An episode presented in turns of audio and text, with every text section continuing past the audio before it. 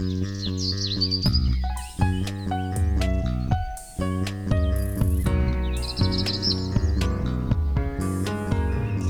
迎收听《来一口垃圾》，我是 Amy，我是心怡。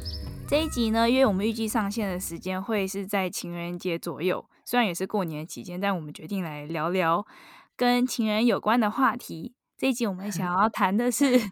呃，有没有比较环保的避孕方式？所以这一集我们就会先列出几个避孕方式，然后最后可以来讨论一下，我们觉得可能哪一种方式会比较适合各种不同族群的人，然后哪一种方式是比较环保的。嗯，对，我觉得避孕蛮难的，因为台湾人啊最常用到的就是保险套嘛，那保险套就是一个大量的垃圾制造。呃，我有在网络上看到有一个乡民啊，他就说什么，反正他就补货，然后买了一堆保险套，然后回来之后就是各种盒子，嗯、还有塑胶袋，还有说明书啊什么的，反正他就知道很多垃圾。是，是怎样？是教你怎么使用保险套的说明，太好笑了。哎，这保险套使用很重要，很多人都不太会用，所以就没办法好好避孕。哦、反正他就买了很多，他最后就把他所有的垃圾拍下来，然后自己。说啊，觉得这样好像很不环保，他对不起地球。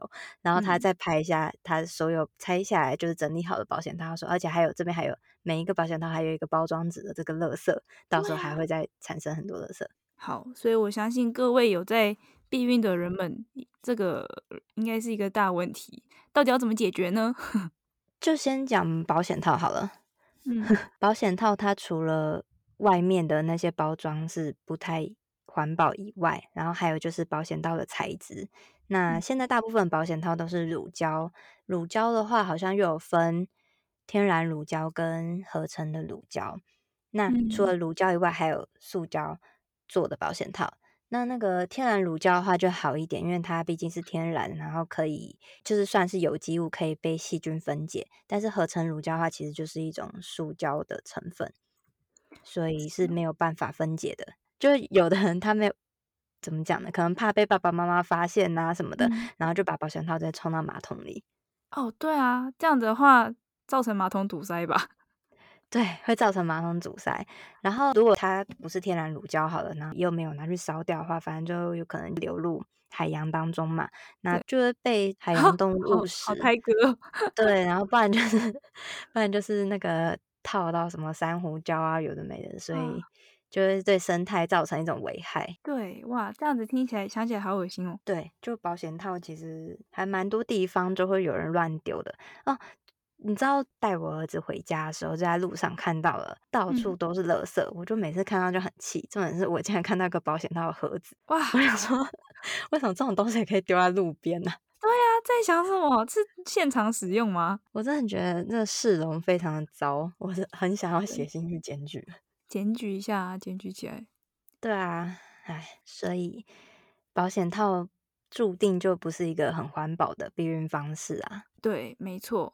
但，嗯，因为我们查各种其他的避孕方式，但是其实如果你是要避孕而言，其他方式也是很有效的。可是如果你是要防止性病而言，就是只有保险套。对啊。哦，我还有看到看到有人说用羊肠做保险套。这不是很复古吗？对，是古代人用羊肠做。然后我看到有人说，羊肠是可以重复使用的。我还特别去查一下，现在还真的有人在卖羊肠的，可是好像不太适合重复使用，因为可能怕会有细菌什么的。而且重点是，羊肠还也没有办法防止性病。那就那就用别的避孕方式就好了，干嘛用这个？但是它的优点就是天然呐、啊，就是至少不会那个垃圾不会造成危害。但哦，好像像羊肠的保险套还蛮贵的哦，可以想象啦。但我觉得，既然不能防止性病的话，好像唯一一个保险套就是必须要有的优势就就没有了。对啊，其实现在有一些人开始做一些比较环保一点的保险套，像德国有个牌子就叫 Fair Squared，然后还有一个美国的妇女党嘛，常常看到他们的广告，他们的保险套牌子叫 Sustain Natural。那他们就是都提倡是用你的橡胶树去取得个天然的乳胶来做的保险套，嗯、然后像德国那个的话，他们还有特别就是是在种植园用可持续环保的方式去种植的，然后是用公平交易的方式去购买那些乳胶，所以让农民也可以有合理的收入这样子，嗯，嗯。然后就是反正就是尽量减少对环境的危害去做的保险套，他们还是 vegan 的，就是哦是哦。因为好像好像保险套里面会加一个弱蛋白，嗯、但是我还没有查到到底为什么要加。然后他们是都把那个东西拿掉，嗯、就是尽量让那个保险套是对环境无害，然后对人体也无害的，对啊。嗯，呀，我有看到那个 Sustain Nature 还是什么那个牌子，可是嗯，这种牌子台湾买得到吗？就有通路吗？加拿大这里 Amazon 上好像也断货了，哦、好像不太好买。可是我发现，就是有一个很有名的杜蕾斯嘛，那个牌子，他们有的保险套也是用天然乳胶，就是还蛮多，可能不是主张说要环保的保险套，但是他们也是用天然乳胶。如果你买不到那种的话，至少买天然乳胶好一点，至少它可以分解，只是要很久，就是、嗯。那所以假设如果我们是用天然乳胶的。那个保险套好，那使用后的正确丢弃方式，当然不是要冲马桶，可正确的丢弃方式该怎么样？就是卫生纸，反正就把它包起来拿去燃烧啊。其实你也没办法选择你的垃圾最后是被焚化还是被掩埋吧，就看你当地的政府。嗯，对啊，就是丢垃圾桶就对了，嗯、不要丢到什么厨余桶啊，或者什么 马桶之类很奇怪的地方。正常垃圾好好丢垃圾。然后我看，就算他们主张环保的保险套，他们还是一样，一个保险套就是一个那种塑胶包包起来啊。哦、所以，就算它里面材质再怎么好，然后。外面还是一层塑胶，所以呢，我觉得保险套它必定会制造很多垃圾，但还是推荐给没有单一性伴侣的人，至少可以防止性病。万一如果得性病的话，需要很多医疗的资源什么的，可能更不环保吧，而且又伤身，又伤身，对啊。所以，嗯，如果如果你的性伴侣比较复杂的话，那可能保险套还是你的唯一解。但如果你的那个性伴侣只有单一一位，性生活很单纯的话呢？我们还有查到其他就是比较制造少垃圾的避孕方式。嗯，在这个应该算是我觉得算是最环保的避孕方式吧，嗯、就是子宫内避孕器。哦，OK，对，它是一个小小的，长得有点像 T A B C D 的那个 T 那个形状，然后它是需要去医院由医生帮你安装到子宫里面的，然后它里面就是会就是有一些铜的成分在，可以溶解到子宫里面，会麻痹杀死精子。但是呢，它就是会稍微贵一点，但可是它的寿命可以，我看到有人说五年，看你安装的品种吧，然后有的甚至十年、二十年都有可能，所以它算是 蛮环保的。你弄一个可以维持很久。嗯。那它的原理到底是？就是有一些铜的成分在里面，然后铜是可以杀精的，但是它到底是用什么方法去杀精？现在科学还不知道为什么，但是是可以做到这样子。哦、oh，OK，嗯，我觉得这大家可能听起来比较害怕，因为它是就很入侵式、侵入性的。对对对，没错。如果是我，我真的虽然我很环保，但是我还是不想要用这个。我也是，我不太敢尝试。它不是每个人都可以用，就是你可能要生过小孩，没办法用口服避孕药或其他避孕方式的话，可能才用这个。嗯、然后呢，它也会有一些副作用，就是安装之后，有人可能经血会变多啊，然后或是容易引起子宫发炎啊、骨盆腔发炎啊什么的，不是每个人都适合用。然后我好看到有人就是就是装太久这个东西，它可能会牵到子宫的肌肉壁里什么的。太恐怖了吧！哇，好，我觉得这个应该是什么样的人会选？可能是呃。担心自己如果服用口服避孕药会，比方说辣东辣西，我忘了一天，忘了两天，那样就没有避孕效果的人，可能用这个就你就不用去记忆你哪一天有没有吃药。对，可是针对这个其实还有其他方法，等一下可以讲。嗯、那这个的优点到底在哪里？就是它很环保啊！你看你装一个，好吧、哦，可以维持十年呢。对我我我 我看到一个写说。对如果长期使用的话，有可能会导致子宫内避孕器腐蚀，所以需要就几年就要更换一次，或者是要确认，就是要返院检查，这样子也蛮烦的。对啊，对啊，比较需要常常跟医院报到去检查，然后确认状况。这个听起来适合定居的人，嗯、就是说你居无定所的话，就比较麻烦。也还好吧，就是当地医院啊，又不是要同一个医生。像我哦，是哦，就是随便的医院。就比方说我在台湾装，然后我后来移动到加拿大，在加拿大医院检查，这样也可以。可以吧？为什么不行？就是后续追踪啊、哦？好吧，我还以为是要就是回到 安装的医院。但是这个听说装进去会很痛，好就是好恐怖，装下去的那那一刹那会很痛。好，那我觉得这听起来像是。下下选的，就是你真的没有办法用其他避孕方式，然后逼不得已你可以忍痛避孕的，才才会选这个。因为这因为这个便宜啊，就是我好看有人好像装个一千五而已。哦，OK，然后就可以撑个五年这样子，然后又很方便，都不用管它。对，那那大家只要一拿下来之后，就是你又可以再继续怀孕，哦，立刻可以。扎方。可能也没有到立刻啦，就是反正就是你要等到你的排卵期吧，不不，反正就是说你拿下来之后是可以怀孕的。OK，就不会像结扎的话，因为结扎有的人之后再解开或者什么的，你受孕的几率就降低很多，但这个是不会的。OK，哎，等一下，嗯、可是它的避孕率到底是多高？因为我我看到有一个写说，就如果装置了之后，仍然还是会有怀孕或者子宫外孕的可能。它避孕率有到百分之九十几啊！哦，我觉得看每个人的体质或什么，不是每个人都适合装，就有人装了之后就不舒服，或是怎么样，就没有办法。好，但是我看到这边的话，大部分都百分之九十几，哦，就是可能九七、九八、九九，只有保险套，保险套反而还比较低耶，从七十到八十五，只有七十到八十，我以为再高一点，我也觉得应该可以再高一点，大家没带对吧？带错误，对。嗯，这是一个妇产科诊所提供的表格，反正就是大概都算蛮高的。我觉得保险套还算可靠，嗯，除非不好好使用。对，给大家参考。对，好吧，那 这个真的很环保啊。那下下一款，下一款，再来这三个作用很像，就是口服避孕药、还有避孕贴片跟避孕环。那口服避孕药的话呢，它我看人家说它是算很安全的一个做法，所以好像还蛮多人都是用口服避孕药。那它很缺点就是说，它必须要每天吃。市面上有卖那种二十一颗装的，或是二十八颗装的。二十一颗装的话，就是你没有经期的那其他三个礼拜，每一天都要吃嘛。然后吃完之后呢，经期就差不多来，经期那个礼拜你就不用吃。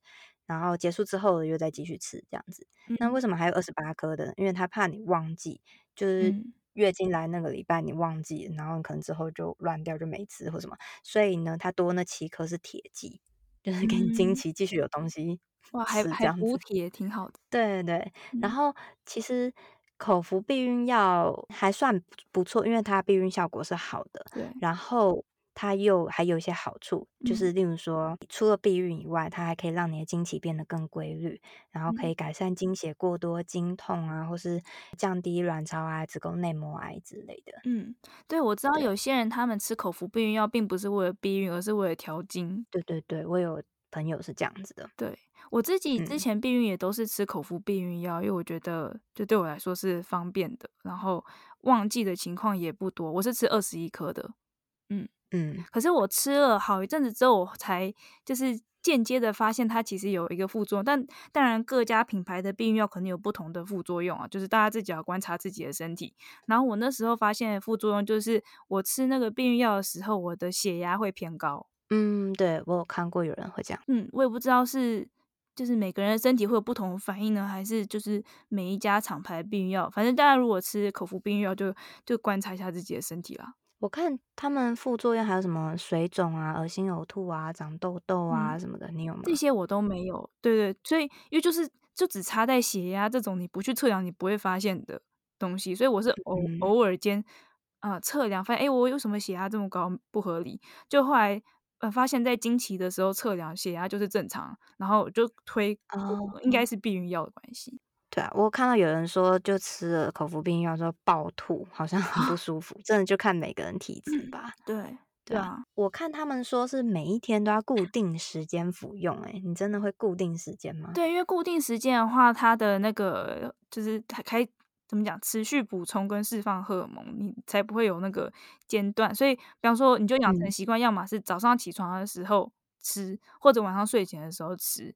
然后我好像是我都早上起床的时候吃吧，因为我睡觉的时间不一定。我觉得这个对我来说应该就很难，因为我觉得我是一个很不固定的人，嗯、我一定会忘记。口服避孕药的缺点，除了刚刚讲的那些副作用以外，它最大缺点就是很容易会忘记。你一旦忘记之后，你之前都白吃了，那你这个你这个月 就就没有用了，你可能就要用其他方式来避孕，然后下个月再重新开始。对，重调，或者好像是就是你你忘记吃的话，可能好像忘记个一两天内有就是还是有补救方法，就是你敢就是一天连吃个两颗，类似这样。但是可能那七天你就如果有性行为的话，你还是要搭配保险套，就搭配其他的避孕措施，就是在那七天之后你才会、嗯、才是确保你确实是有避孕效果的。可是。我也有这种，比方说忘记一天的情况，然后隔天就要连吃两颗，然后连吃两颗的副作用对我来讲就比较明显，我会比较容易就是觉得那个恶心感跟头晕感会比较明显，嗯，就身体不适，然后那也是后来才发现，就是为什么我会身体这种不适啊？难道是因为今天连吃两颗避孕药吗？是这样？哦，那长期吃下来会有什么？我我我我查到的是长期吃好像也还好，但也有人的说法是说你可能吃。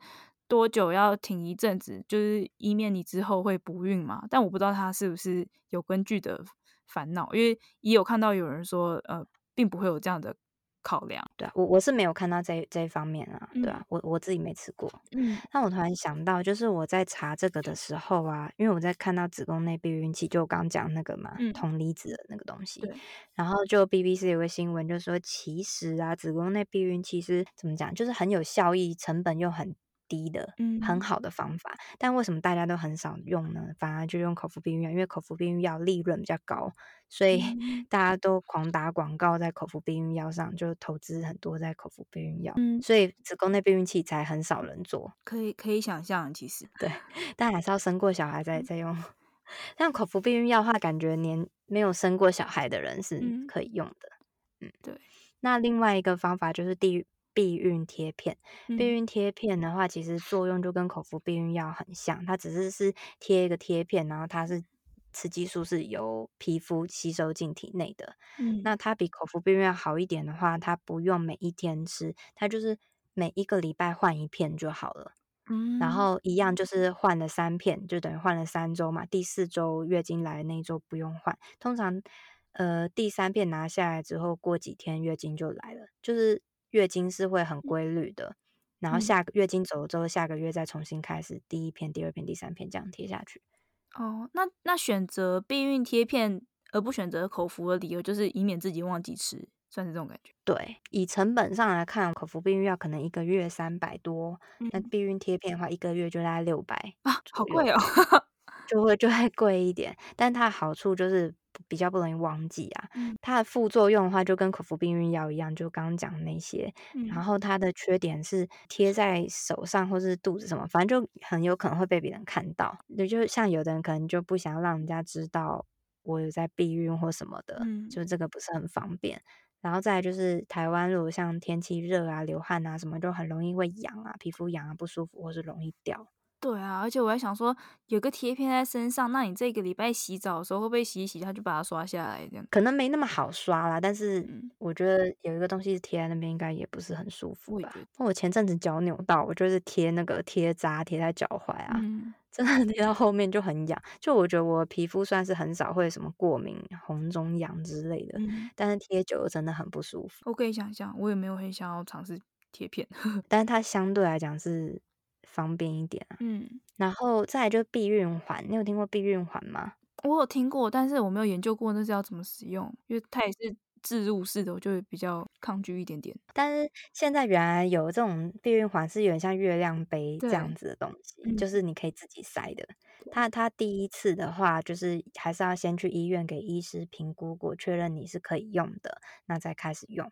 然后它就软软的一个。环长得就很像细胶那种材质，但它不是细胶，嗯，它是 EVA，反正就是某种树树脂合成树脂，嗯，然后呢，它一样里面就是会不断的释放低剂量的雌激素啊，黄体素那一类的东西，就是跟口服避孕药和避孕贴是差不多的东西，嗯，然后它一一样也是每个月你要买一次，然后那个小环呢，第一次医生帮你装，之后你回去就可以自己安装，你一次放进去之后就先放三个礼拜。然后到第四个礼拜，就是月经来那礼拜，你拿出来，它月经就来了。所以如果你忘记拿出来，你月经就不来了吗？可能就会有一点少量出血，反正就是你荷尔蒙会有点被改变。嗯、那他其实建议就是就放三个礼拜就好。我看网络上有人分享，他们为了想要有一点延经一下，可能要出去玩啊干嘛的，嗯、然后就是晚一个礼拜拿，哦、但是也还 OK。可是就是不建议怎么做了，嗯、就是尽量照着医嘱，就是他叫你三个礼拜，你就三个礼拜这样。哎，讲到这个，我想到一件事情，哎，就是嗯、女性的月经是一个月这件事情，好像其实。到底是谁规定的？没有，就是不是有些人他自然而然他的月经周期就不是一个月嘛？不，就是平均大部分都是二十八天左右啊。嗯、所以他们用这些药的话，他们就直接帮你设定二十八天嗯的荷尔蒙，嗯、所以你最后就会被调成二十八天吧左右啦。对，就是那个环拿下来之后，可能也是过两三天月经就来，也不是说立刻很准就马上 隔天马上来这样子。就看每个人的体质。OK，那所以他如果一套上环了之后就，就呃那个避孕效果是立即，是不是立刻？没有，它也是慢慢的。好像第一个礼拜你还是要搭配保险套，哦、就是其他避孕方式会保险一点。那就跟避孕药那些一样。对，但是到后面稳定的话，就是没有什么问题，因为那个环就是塞到阴道里嘛，你可以自己塞。嗯然后塞的深度大概就是一只手指头深，然后有人就是说在从事性行为的时候会有碰到，那你可以先把它拿下来，只要在三个小时内塞回身体里就 OK。哦，是这样。但如果你超过三个小时的话，好像那个荷尔蒙就不准了。你就必须要再搭配其他的避孕方式，会比较安全哦。好像还不错诶，就是如果你不会嫌弃很麻烦，要拿进拿出的话，对啊，就是如果也很习惯用月亮杯这种东西的话，嗯、其实它还不错。它比口服避孕药好，因为它是局部作用，不是像口服避孕药是经过全身血液循环的，嗯、所以它副作用就会更少一点。这样感觉挺好的耶，就是可能比方说像我口服避孕药有。等到高血压问题，搞不好这个避孕环就不会有这样的问题。对，有可能，嗯，就不会那么明显。然后，如果像那种忘记吃药啊，或者是作息比较不正常，这种很适合。哎，你刚刚有讲到避孕环的价位大概多少？像台湾有的这一种，它也是一个月六百块。哦，也是跟那个避孕贴差不多。嗯，对，它的包装很像保险套包装，哦，就比较大圈这样子，就是一个小小的，就就对，就是一个保险套那个样子，嗯，那样的一个小小的。对然后，然后就是一个环，嗯，对，只是第一次要给医生评估，那之后如果 OK 的话，都可以自己来自己去买。然后，但它还是有一些特别的地方，像是它不适合，因为它是荷尔蒙的关系嘛，所以它不适合用在哺乳中的妇女啊、孕妇，或是有一些心血管疾病啊、血栓症之类的人。哦，不过这种是不是避孕药跟避孕贴也是一样的道理？没错，这个是每个月换一次的。像美国最近有另外一个是。一年才换一次的，也是环吗？对，也是一个环这样塞进去，但它一年就是就是它一样也是放三个礼拜嘛，然后第四个礼拜拿出来，嗯、但是就是现在台湾卖的这种，就是第四个礼拜之后就你就丢掉，你要再买新的。嗯、然后美国那个话是洗一洗之后又可以再装回去继续用，一年才要换。哇，那那就是要记一下时间，比方说每年过跨年的时候、过新年的时候，就是换新环的时候之类的。对。但这样就很环保又很方便，然后又没有像那个子宫内避孕器一样那么的侵入性，而且是可以自自己装的。对，我觉得听起来目前我觉得最喜欢的选项可能是这个吧，避孕环。但是美国那个啊，我就上网查一下，它很贵耶，因为它可能算是医疗器材嘛，所以如果有医疗保险的话，好像可以 cover 就还好。但如果没有医疗保险的话，它一个要两千多块美金。嗯，好吧，那。你还有其他的那个吗？款选项？没有，再就是体外射精啊，算安全期。体外射精，对，我生下来也是算安全期这件事情。其实这个真的是最环保的，就是你真的什么都不用买，什么都不用使用。可是这个很仰赖你的安全期要准确，就你的经期是很固定、很稳定的。然后还有你真的不介意近期怀孕，就是可能啊来的话好啦，没关系，也也有能力可以抚养嘛。那 如果绝对不能怀孕的话，那这个就不是那么的安全。对，你有听过前七后八这种说法吗？没有哎、欸，就是经期的前七天跟后八天是那个安全期。我好像隐约有这个印象，但这是很久以前的印象。然后，但后八天是第一天来的起算后八天，嗯、所以如果你的经月经是留七天的话，那就是干净之后再下一天就第八天的意思。就是没有什么安全期可言，对，除非你的经期，比方说只来三天，那你可能还有个五天，就是月经前后有五天这样子。嗯、然后再就是，对啊，第一天来的前七天也是安全期，但就是你的经期要很准，你知道你什么时候是下一次来的时候大概是哪一天，就前后可能误差不能差到两三天以上，那样太多。嗯，这只推荐给就是自己的经期很规律的人，然后或者你都有在呃每天确认自己的体温，但好像真的是只有很想要怀孕的人才会每天做确认体温这件事情，或者是说可能想要调经之类的，想要了解自己的身体状况的就会去做，嗯，所以大概就这几种。结论下来看的话，如果说要真的最环保，就是算安全期嘛。可是它其实也算是最不环保，因为你一旦失败生小孩，就是 对，天哪，制造超多垃圾污染。而且这样，你刚才讲体外射精，我想到一件事情，就是我怕大家会理解成，就是即便不是安全期内，你体外射精也。是一个安全的避孕方式，但其实你就算在体外射精，但这整个性行为过程中也有可能有，比方说精子溢出那些，那就还是会有怀孕的机会。对，所以就是要算安全期以外，还一定要体外射精。我有看到人家更严格，是即使你戴保险套的话，你一定要在还没有勃起之前就先戴，就还没有完全硬的时候就先戴，哦，因为你可能一旦硬了之后，就会有一点小精液。在前面可能会溢出来哦，是哦，好好讲究哦。